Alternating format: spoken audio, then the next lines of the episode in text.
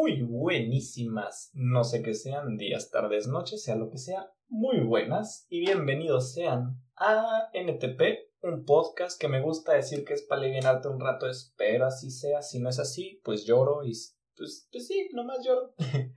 y el día de hoy, el día de hoy me preparé un poquito más el tema, ¿ok? No como el pasado, pero les traigo un bonito tema, como dicen los que cantan banda, que dice más o menos así. Les voy a venir a hablar el día de hoy de los primeros días de escuela. Todos alguna vez fuimos a la escuela. Creo, quiero creer que todos algún día fueron a la escuela y si no, vayan. México es un país con un índice de analfabetismo muy alto y está muy triste. Los que no pueden ir, pues ni modo, lloro por ustedes. Me acuerdo, tengo una memoria muy bonita que nunca se me va a borrar. Más bien, no la tengo yo, la tienen mis padres, porque me la contaron y se me grabó esa historia. Dicen que el primer día de escuela llegaron, me dejaron. Yo desde muy morrillo aprendí a hablar y a hablar un chingo, o sea, desde entonces no me callaban el hocico. Entonces, llego a la escuela. Yo decía, no, sí, huevo, yo quiero ir a la escuela, es lo mejor de la escuela, lo mejor de la vida, la escuela, voy a conocer gente, voy a conocer a mis maestros, voy a hacer, voy a aprender un chingo de cosas. Bien emocionado yo el primer día de escuela. Llego, me dejan, y yo digo, ¿qué crees, jefa? Yo creo que no, se cancela, mañana vengo. Y pues no se pudo, me tuve que rifar, tuve que ir a la escuela, así es gente, tuve que ir a la escuela. Me recibió una maestra y me llevó de la manita al salón, donde luego me puse a llorar, pues como todo niño aquí. Y luego me cagué, pero bueno, es otra historia.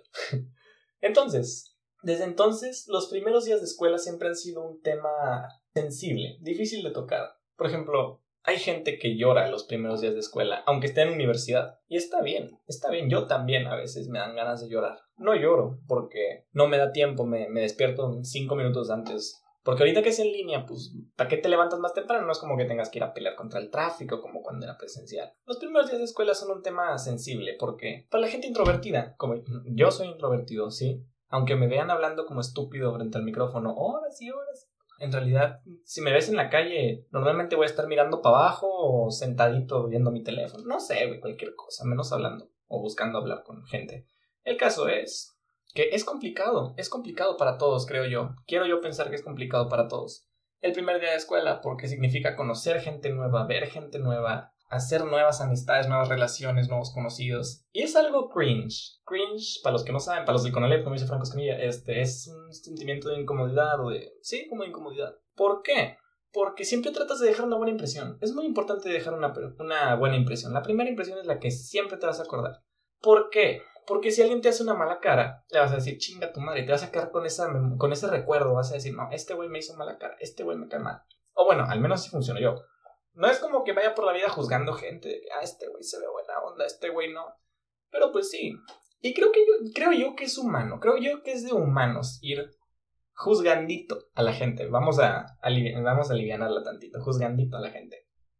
¿Por qué? Pues porque, porque sí, güey, ¿qué, ¿qué vas a hacer al respecto? Sí, este, es de humanos ir juzgando a la gente, porque no es lo mismo toparte un güey caminando, un güey normal, el que quieras, güey, caminando frente a ti en la banqueta, que, te, que se te va a cruzar, pues se van a topar uno con el otro, a encontrarte un güey, playera del América, peinado con, con gel así pegadito a la cara, con, con no sé, güey, con rastas, este, un short que le cuelga, un short que no es short, güey, que parece vestido, que lo va arrastrando el cabrón, y zapatos.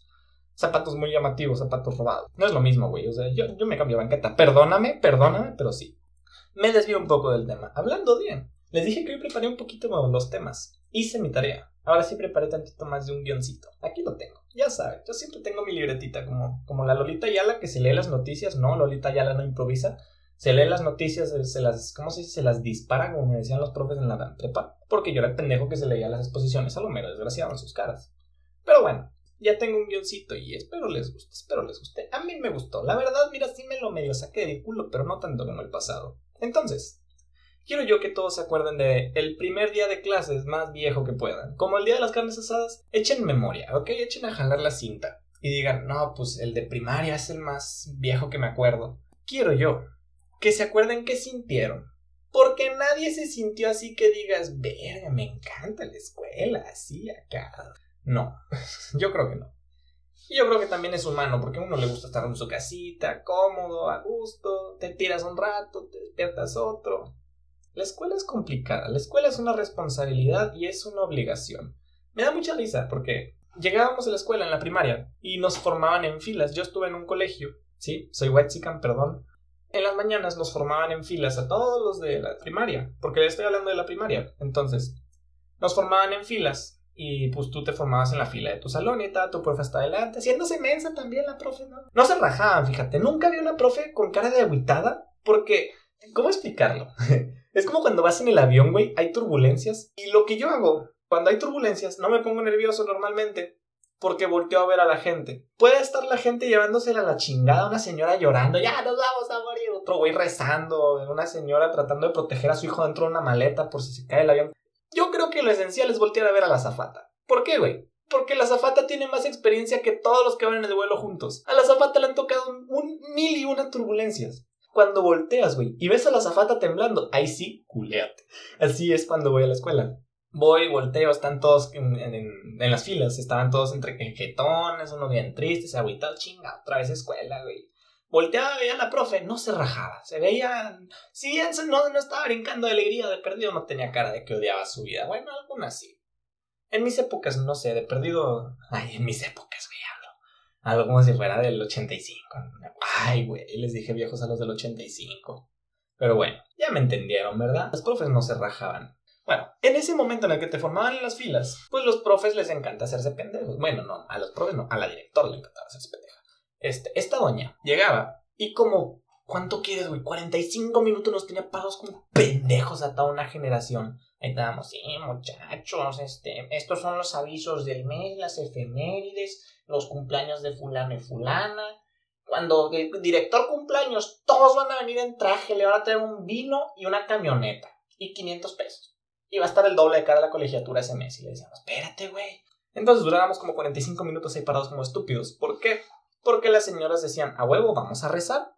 Ahorita que es un pinche calorón, todos están todos desvelados, todos desmañados, madreados, güey, mal, mal durmieron por hacer mis tareas. Vamos a rezar. Y está bien. Ahí estábamos, ¿no? Ahí estábamos rezando, ¿no? Sí. Por Father, in Heaven, porque nadie sabía inglés, güey, al chile. Unos poquitos sí le sabían al inglés y eran los que pasaban al frente. Toda la demás raza le valía madre, güey. Invocaban demonios con esas. hablaban latín, güey. Estaban Me daba miedo prestarle atención a lo que decía la gente porque decían cosas bien zafadas. Entonces, otro entonces. Mira, fíjate, les voy a dar 5 pesos a todos cada que diga entonces.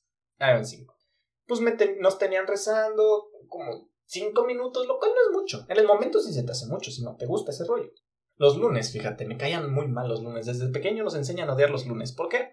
Porque los lunes son de honores a la bandera. ¿Y qué significa honores a la bandera? Cuando estás en secundaria, bueno, en mi secundaria, que es ese mismo colegio, no más que en secundaria, ajá, el patio era un patio grande, sin techo, donde me gustaba decir que nos tenían pastando. ¿Por qué pastando? Porque nos tenían como vacas, allá lo estúpido, en una extensión de terreno expuesta al sol. Y nunca he visto vacas, güey, con un techito, un tejado.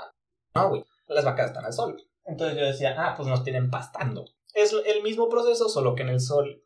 Y los lunes tenías que estar en el solazo, güey. Te tenías que rifar en los honores a la bandera. Siempre. Ay, me encantaba, me encanta ir a la escuela, güey. ¿Por qué? Porque era un espectáculo el, momento de los honores a la bandera. Me gustaba mucho porque cuando te distraías tantito, güey, de la, de la canción, porque al chile nadie le pone atención, volteabas para todos lados y era, un, era, un, era una obra de teatro, güey. Veías las caras de todos y todos tenían una historia atrás de su cara. Juanita, güey, tenía los ojos caídos, toda madreada. Decía yo, no, esta morra se lo estudiando porque va a haber examen esta semana. No, sí, pobrecita Juanita. Yo le decía a mi compa atrás, eh, güey, ¿ya viste a Juanita? No, sí, Juanita. Ahí estábamos chismeando, ¿no?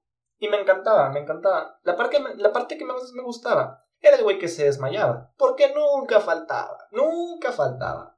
Parecía que se iban turnando. Los güeyes que se desmayaban se iban turnando. No, yo me desmayo esta semana. No, yo la siguiente, güey. No, ¿sabes qué? Doble yo se llevaban un, un récord de desmayos. Y siempre me daba risa, porque me gustaba prestarles atención. Yo nomás estaba esperando el momento del chingadazo. Entonces ya estaba yo alerta viendo, a ver, ¿quién se va a caer? No, yo le he puesto a fulano, güey. Al chile tiene cara de que no desayunó. Volteaba, se caía a huevo, 20 bolas por la apuesta. Y allá van las maestras a sentarlo, darle una coca, porque así es gente que no sé si me escucha más gente, gente mm, de, de, fuera de México, pero en México el remedio para el desmayo es una coca, una Coca-Cola, no coca de droga, eso es otro pedo. O sea, también ayuda al desmayo, yo creo. Entonces siempre había un güey que se desmayaba y me daba mucha risa. Bueno, tengo aquí en el guion una... Ah, pues le estaba sobre la incertidumbre de llegar y ver a tu gente. Pues en las filas, fíjate, me desvié todo, me desvié todo el camino, güey, de lo de las filas. Este, en las filas era el momento, en el primer día, en el que tú veías quiénes iban a ser tus compañeros, porque normalmente no sabías. Entonces llegaba, los veías, decías, chingado, me tocó con este pendejo, ya. Te, ya llorabas un ratito por dentro, porque por fuera no puedes, acuérdate que dejar una buena impresión. Entonces, era tu momento, era tu momento de fijarte quiénes iban a ser tus posibles amigos, tus posibles compañeros. Ibas haciendo como un récord, ibas haciendo un récord de más o menos cómo sería cada persona. Y con la pura mirada, güey, haz de cuenta, hacías como en Tinder. Swipe derecha, swipe izquierda. Veías un güey, no, soy, soy, no, no, este güey no me gusta, tachita. Luego volteas para el otro, no, este tampoco, no, pues, tachita. Luego, ah, este güey se ve buena onda, palomita. Y al rato ya el güey como que te echaba también el ojo, no, este también se ve chido, vamos a juntar con el palomita. Ya hacían match, se juntaban en el descanso, jugaban tazos, era todo un arte. Me gustaba mucho, me gustaba mucho la hora del descanso. Era mi hora favorita en la primaria. ¿Por qué? Ah, era mi hora favorita en la primaria hasta la mitad de sexto. La primera mitad de sexto fue, fue hermosa, la segunda mitad Puedo decir que no. Pero tampoco es que la haya pasado muy mal. Fíjate, si las voy a contar. En sexto tuve una profesora que tenía no solamente la fama, sino que de verdad era una tirana. Ajá, era, era mala. Era, bueno, no, no era mala maestra. Era dura con sus estudiantes, muy estricta, exageradamente estricta, lo que le sigue de estricta, güey, innecesariamente estricta, ¿me entienden? Les voy a contar. Le vamos a cambiar el nombre porque no la quiero quemar, aunque los que estuvieron en mi escuela ya saben quién es porque me veían llorando cuando la profe me regañaba. Le vamos a decir profe Nacha, ¿ok? Para no quemar. Profe Nacha. La profe Nacha me dejó la mitad de sexto año sin descanso. ¿Por qué? Porque utilicé el lapicero en vez de lápiz en un dictado. Así es, damas y caballeros, Saúl perdió sus derechos humanos durante seis meses por no utilizar un lápiz. Y yo en el momento lo veía como el fin del mundo, porque en el descanso, pues de perdido salías a hacerte menso con tus amigos, platicar lo que no podías en el salón, aunque a mí me valía madres. Por algo me castigaban, güey. Yo me la pasaba platicando en el salón, y me daba mi madre la profe. Y fíjate, no le reclamo, la verdad es que sí me lo gané. Yo sí era un dolor de huevos en la primaria. Entonces, hay otro entonces. Cuéntenlos, quiero que los cuenten. Ahí me los dejan en el, en el inbox o algo. Este, ah, pues la profe Nacha me dejó medio ciclo sin, sin, sin descanso. Y muchos me veían, y me veían como el pobre niño tonto que estaba junto a la profe porque estaba castigado. Pero Saúl síndrome de Estocolmo, porque así, así le vamos a llamar, porque al chile sí fue un síndrome de Estocolmo bien triste. Se encariñó con la profe, me empezó a querer bien. En el salón me trataba horrible. Me regañaba. ¿Cómo se dice? Que hasta que lo que no comía le hacía daño a la profe. Decía, no, este güey Mira, le valgo la de los zapatos sucios, porque sí me regañó muy feo porque traía los zapatos sucios. Pero una vez me regañó, güey, creo que porque llevaba sándwich de lonche. Yo dije, huevos, profe, pues ¿qué quiere que coma? Que haga fotosíntesis o que si quiere voy, voy metiendo ahí en el jardín, en el patio secundario como las pinches plantas. Pero pues no le iba a decir eso. ¿Por qué? Esta doña mandaba reportes. ¿Qué es un reporte? Muchos lo conocen, tal vez algunos no. Un reporte es una hoja, una nota de la vergüenza, que es un cupón de castigo gratuito. Así es. Cupón de castigo. Está muy chida esa. Es de que la, profe llega y se queja con tus padres en papelito, porque no se la van a pelar en, la, tu casa. Entonces tú tenías que llevar el papelito y decirle, jefa, la cagué, fírmele y ya te ponen tu chinga. Era muy bonito. Yo en sexto traje a casa de perdido ocho de esos. De perdido, así, contándolas las que me acuerdo. Me quedé seis meses con esta profesora. Y muchos creían que la pasaba mal. Y yo de exagerado. Bueno, sí, exagerado. Vamos a decir exagerado. Porque la verdad es que no la pasaba mal. No más que extrañaba a mis amigos. Me llegó a gustar hasta cierto punto quedarme con la profe Nachita porque chismeábamos bien chido. Era una señora entre los 60 y la muerte. Y ya sabes que esa, esa selección de población tiene un chisme, güey. ¡Hombre! Te guajas. Todos los días había chisme nuevo. Que si su hijo, que si el otro estudiante, que si un pedo con un alumno, que si con las mamás. Yo sabía todo, carnal, todo. Y era lo mejor del mundo. Una vez nos sentamos y yo a quemar a la mamá de una amiga que porque la mamá llegó, se quejó, no, es que le puso bien mal la tarea a mi hija y que la revisó mal, esto no era para un 7, profe, esto era para un 10 y la profe llegó le dijo, no, ¿sabe qué? Mire, doña, es que así estuvo el rollo. Y fue, fue glorioso porque al rato yo veía los ojos de esa morra y decía, pobrecita. Aunque ella me veía a mí en el descanso y decía, pobrecita. era muy gracioso. Llegó, llegó al punto de tenerme confianza. No sé cómo confiaba en mí, güey. un pinche chamaquillo miado, güey. En, esta profe aparte le tocaba el lugar para ser guardia más culero de toda la escuela. Era un túnel. Sí, era un túnel donde pues no había nada. no había nada, güey. Ni, no, ni había niños porque esta profe los corría. Entonces estaba ya sola, de perdido no tenía nadie a quien regañar por si pasaban niños corriendo como los que les tocaban en medio, que, ah, sí, no, no, no corras. O se ponían a platicar, ah, ¿qué onda fulanito? No, sí, está bien, qué bueno que te vaya bien. No, esta profe no, estaba ahí triste y sola. Yo creo, fíjate, por eso me dejó sin descanso, para no sentirse sola. Pues esa es la justificación que me doy en mi mente para no sentirme tan mal. Llegó el punto esta profe de tenerme tan la confianza de preguntarme, oye Saúl, fíjate, así de culera era. Ay, sí, sí, sí se pasó de lanza. Me preguntaba, Oye, Saúl, pues ya ves que vienen exámenes próximamente. ¿En qué temas les va mal a tus compañeros? Porque yo sé que tú sabes, no manches mentiras, dímelo al chile. Yo le decía, no, pues, profe. Y yo todavía de, ¿cómo se dice? De soplón, güey. Si me pasaba de lanza, no tenía un código moral. Entonces, pues era un chamaco con la mente moldeada. Y yo le decía, no, sí, profe, les está yendo mal con, con matemáticas. Y la profe, no, pero pues con qué parte. Yo le decía, no, pues con esto y esto. Y ella, no, sí, a huevo, pues le voy a poner más ejercicios de esos para que se la pelen. Porque a esta profe le gustaba, le gustaba que nos la peláramos, era su placer. Ahí sí, no es por exagerar, sí es cierto, sí es cierto. Los que estuvieron conmigo son testigos. Le gustaba que nos la pelaran. Y pues bueno, esa es mi historia con la profe Nachita. Fue más o menos pasandito secundaria cuando le empecé a tomar cariño a las memorias con esta maestra. ¿Por qué? Porque muchos dicen que lo que no te mata te hace más fuerte. Y esta profe al chile estuvo nada, nada de matarme. Y sí me hizo más fuerte, porque yo era bien ¿Cómo se dice? Era muy suave en la primaria, ¿ok? Todo me valía madres. Esta profe, fíjate, yo creo que sí me tenía cierto cariño. O le recordaba a alguien que está conocía a esta profe. Porque me dejaba en nivelación. ¿Qué es nivelación? Quedarte como media hora. No, era más de media hora, eran como una hora y media o dos. Después de clases, pues los viernes, justamente los viernes, para que te doliera. Este, me dejaba nivelación. A lo, a lo estúpido, güey, a lo estúpido. Un día llegaba y me decía, Sol, te quedas a nivelación. Y yo, ¿pero por qué, profe? ¿Qué la cagué? Me dice, no, tú te quedas, te vale más.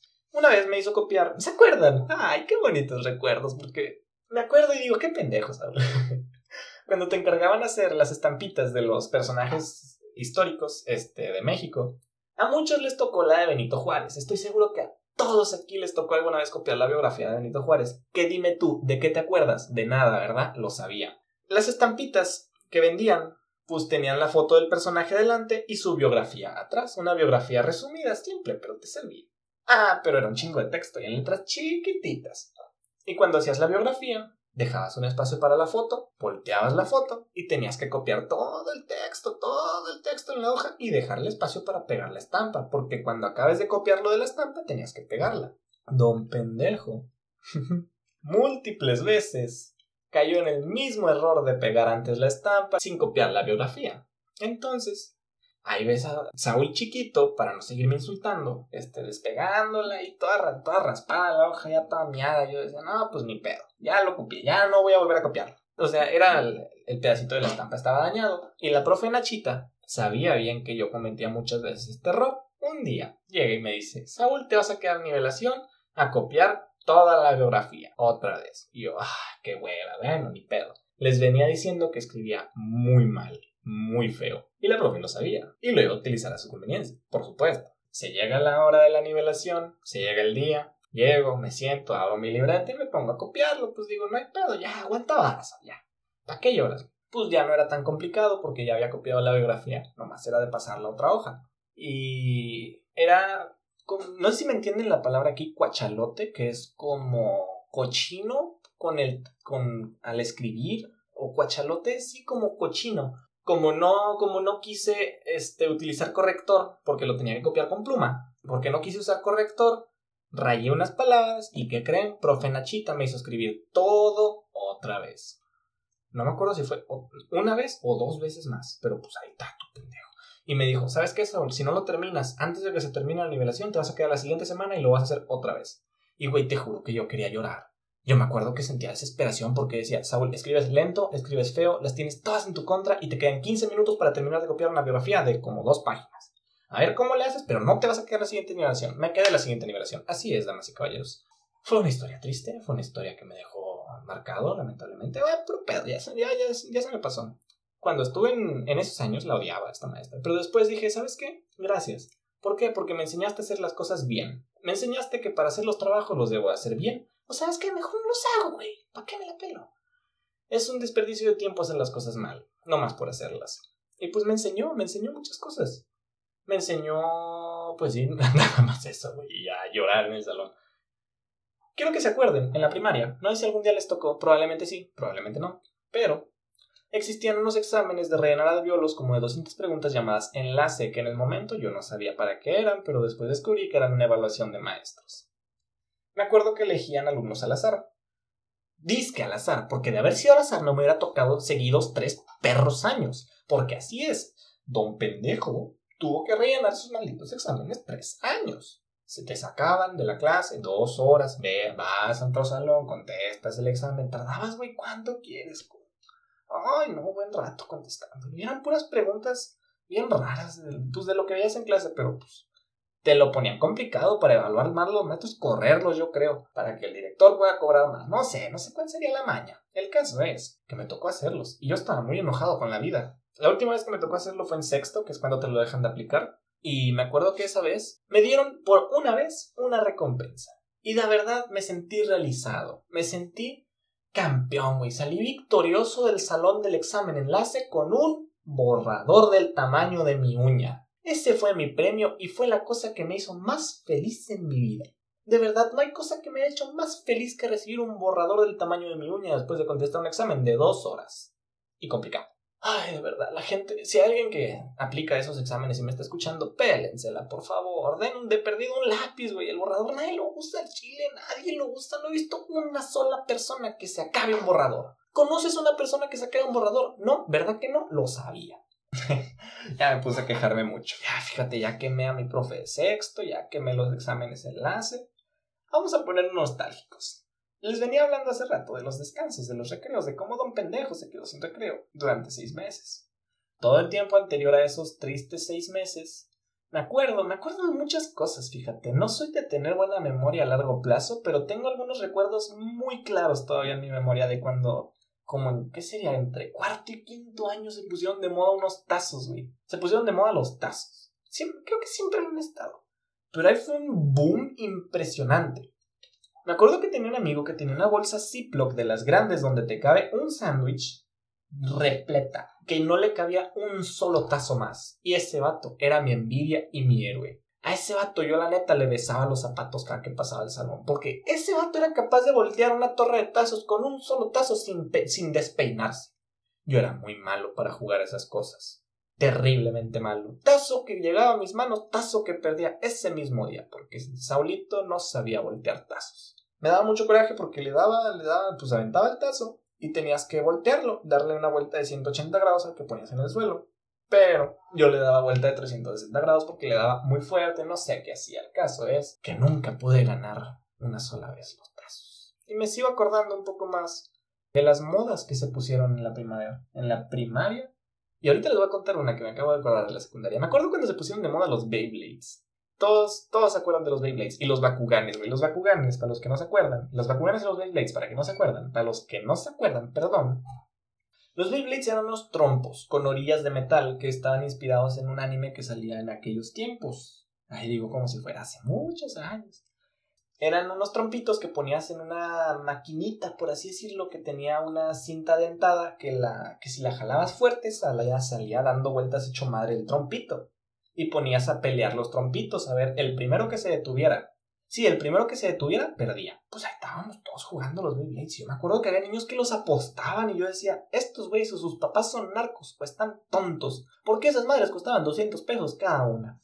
Yo me acuerdo que los veía y eran mi, mi tesoro, eran mi adoración. Yo dormía con ellos debajo de la almohada. Decía, ¿sabes qué? Me van a enterrar como a los faraones, con estos en mi pecho y con los cruzados. Así me veía yo, llegando al Valhalla, güey. No sé a dónde voy a llegar, pero llegaba yo con mis tazos, se los enseñaba a Zeus, le decía, ¿qué pedo, pinches? ¿Es una batalla o qué? Ah, pues sí, Los Bakuganes. Los Bakuganes eran unas bolitas que tenían una carta magnética que al caer la bolita sobre la carta magnética se abría la bolita y de ahí te salía una figurita, un robotcito, un eran partes mecánicas que se abrían y hacían una figurita.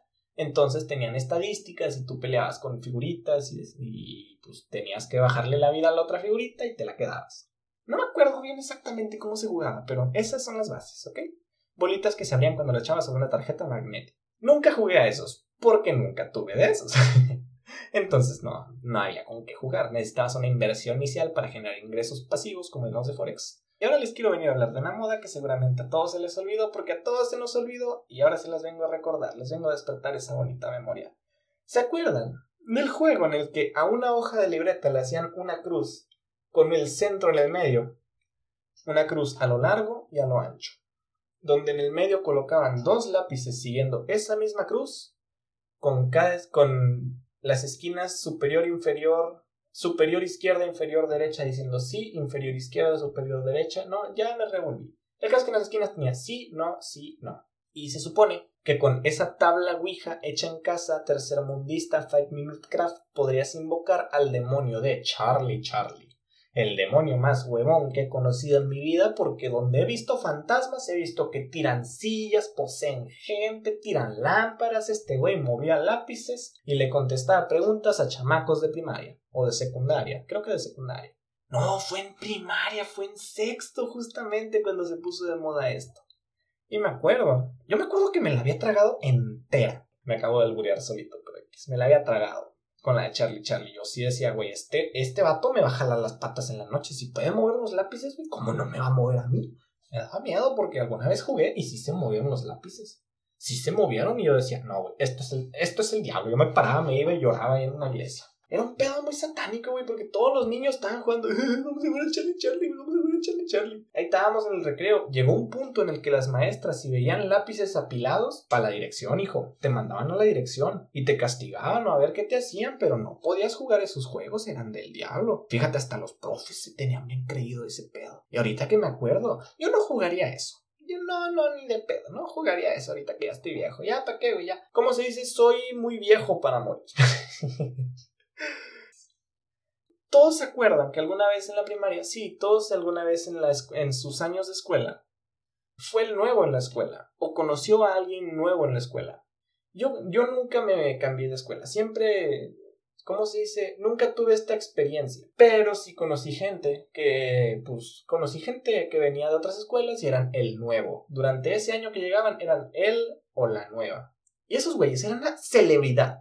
Era una celebridad a lo largo y ancho de toda la escuela. Todos sabían su nombre, todos sabían quiénes eran, todos los identificaban con la vista, todos alguna vez lo habían saludado. ¿Por qué? Porque me gusta llamarle el síndrome del nuevo. ¿Qué es el síndrome del nuevo? Según el investigador Saul Orozco, en su investigación publicada en la Universidad de Massachusetts en el 2021, llegó a la conclusión en la que el síndrome del nuevo es aquella que se experimenta cuando un individuo llega de una escuela a una nueva. Es transferido por razones X se lleva a cabo un proceso de adopción de esta mencionada del susodicho para ponerle más cremita. Se lleva a cabo un proceso de adopción al susodicho por parte de las ya establecidas bolitas sociales en la escuela. Esto llegué a mi conclusión sobre este estudio después de haber tenido un, sujeto de investigación llamado Richard, un camarada, un amigo, muy buen amigo mío de, en tercero llegó a la escuela. Y fue cuando me di cuenta que los nuevos tienen un poder impresionante, güey, en la escuela porque todos lo conocían, primero, segundo y tercer grado. Y el güey llegó en tercer, tercer año, entonces pues todas las demás generaciones lo conocían, todos sabían quién era Richard. Richard era muy bueno en el fútbol. Aparte, o sea, llegó nuevo, popular y bueno en el fútbol. Era una celebridad este cabrón. Y me acuerdo, me acuerdo que fue en tercero primaria, no, me, no le hablaba mucho, no me juntaba mucho con él, pero este, yo, nosotros también fuimos partícipes. Mi bolita en tercera secundaria fue partícipe en el proceso de adopción de Richard. También fuimos partícipes en el proceso de adopción de Richard. ¿Qué es el proceso de adopción? Aquel proceso en el que haces que el nuevo integrante de la escuela se integre a tu bolita social. Y me acuerdo que fue un proceso de adopción que me encanta contar. ¿Por qué? Porque dijimos, ¿sabes qué? Richard se ve chido, se ve interesante, se ve buena onda. Vamos, vamos a rifarlo, vamos a intentarlo. Llegamos Llegué yo con mis amigas les dije, a ver banda, ¿cómo vamos a adoptar a este cabrón? Y dijimos, hay que decir que somos una secta. Y le preguntamos, Richard, ¿quieres pertenecer a una secta? Y este cabrón llegó y dijo, sí.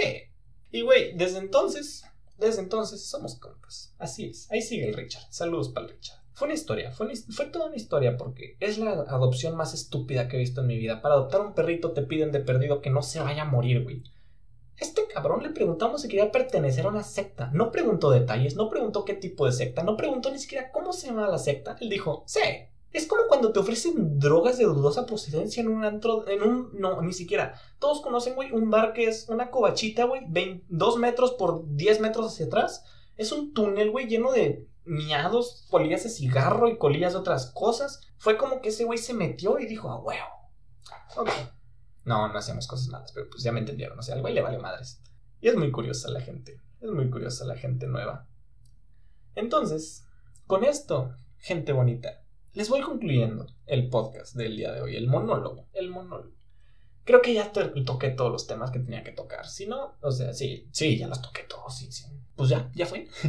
Muchas gracias. Muchas gracias, gente bonita, por atender al día de hoy. Les vengo a dejar una tarea antes de irme. La tarea de esta semana, porque para la siguiente ya espero ya la hayan cumplido. Fíjate, yo voy a ser el profe culero esta vez. Les voy a dejar una tarea. Una tarea. ya tengo pensada la tarea. No, no me la estoy pensando, nomás quiero hacer un poquito más largo esto. Les voy a dejar de tarea acordarse de los nombres de sus maestras. Y ya. ¿Por qué? Yo creo que los maestros son personas muy importantes en, nuestra vida. Son gente que nos marca, son gente que nos deja una enseñanza, siempre, sea académica o sea personal. He aprendido cosas de cada uno de los maestros que me han tocado, algunas buenas, otras malas. Me han tocado increíbles profesores que nunca voy a olvidar, que siempre voy a llevar conmigo y que de verdad, que yo creo que los profes son como que la base del, futuro, güey, porque neta que son los que están construyendo a los chamacos que les van a hacer las casas después. Y se me pega un trip, güey, bien macizo porque digo, algún día voy a trabajar para quien, o puede ser que tenga la suerte de que tenga trabajo y quien me contrató, un antiguo maestro y que diga, ¿sabes qué, Saúl? Eres la verga, ¿Por qué? Porque eras, eras mi dolor de huevos cuando te di clase. Y ahora trabajas. Qué bonito. Y así, ese es mi sueño, güey. Y ya. Acordarse de los nombres de sus maestros, creo que es un detalle muy bonito. Acordarse de los nombres de la gente que es importante. Acuérdense, anótenlos y no los pierdan. Si pueden, contáctenlos, no sé, díganles, eh, profe, pues lo que sea, lo que sea, pero salúdenlos, díganle, eh, yo soy fulano de tal. No esperen que se acuerden, porque los profes son un chingo de chamacos todos años. Pero bueno, es un detalle, yo creo, es un detalle que me gustaría hacer. Fíjate, lo voy a hacer yo también esta semana, le estoy encargando tarea y ni, ni yo la hice. Muchas gracias, gente bonita, muchas gracias, mis estimados, por darme la oportunidad de hablarles un rato, de hablarles como estúpido un rato. Síganme, por favor, por favor, síganme, para que se enteren de cuando subo estas cosas. Y pues para que, sí, tener una base de gente que, ajá, me escuchen. Mi Insta es saúl.orozco y el Twitter es saúl-orozco03. Sigan el podcast, por favor, esténse pendientes, escúchenlo, denle like y sobre todo compártanlo. Quien lo compartan, le doy, no sé, vean en Insta, a veces hago lives de cocina, me gusta cocinar, me gusta hornear, que siempre estoy horneando cosas. Pues sí, para que estén pendientes. En Insta es donde suelo publicar que si ya hay nuevo capítulo. Todos los lunes planeo que haya nuevo capítulo, al menos de aquí a diciembre, que es cuando planeo terminar esta temporada. Ya más adelante veré qué pedo si lo sigo o si no. Por favor, síganlo, por favor. Les, les pido su apoyo. A cambio les voy a dar de perdido media hora de entretenimiento. Sí, de entretenimiento, porque no es ni siquiera buen entretenimiento. Déjenme sus comentarios, díganme qué les pareció este podcast, qué opinan, algunas ideas extras, qué quieren comentar, alguna anécdota, lo que sea es bueno, güey. Me encanta escucharlos, me encanta saber que la gente me está, de verdad me hace caso, güey, que me escucha, que dice, ah, me gusta esto. Por favor, interactúen, interactúen, no tengan pena, no hay pedo. Y pues eso es todo. Muchas gracias otra vez, muchísimas gracias por quedarse hasta acá. Lo aprecio mucho. Les debo un mazapán o una galleta, lo que sea, pídanme al chile, yo se los doy, no hay pedo también. Soy diputado y ahorita les consigo un carro, bueno, X. Ya me maltripié. Los dejo, gente bonita, y nos vemos la siguiente semana. Chao, chao.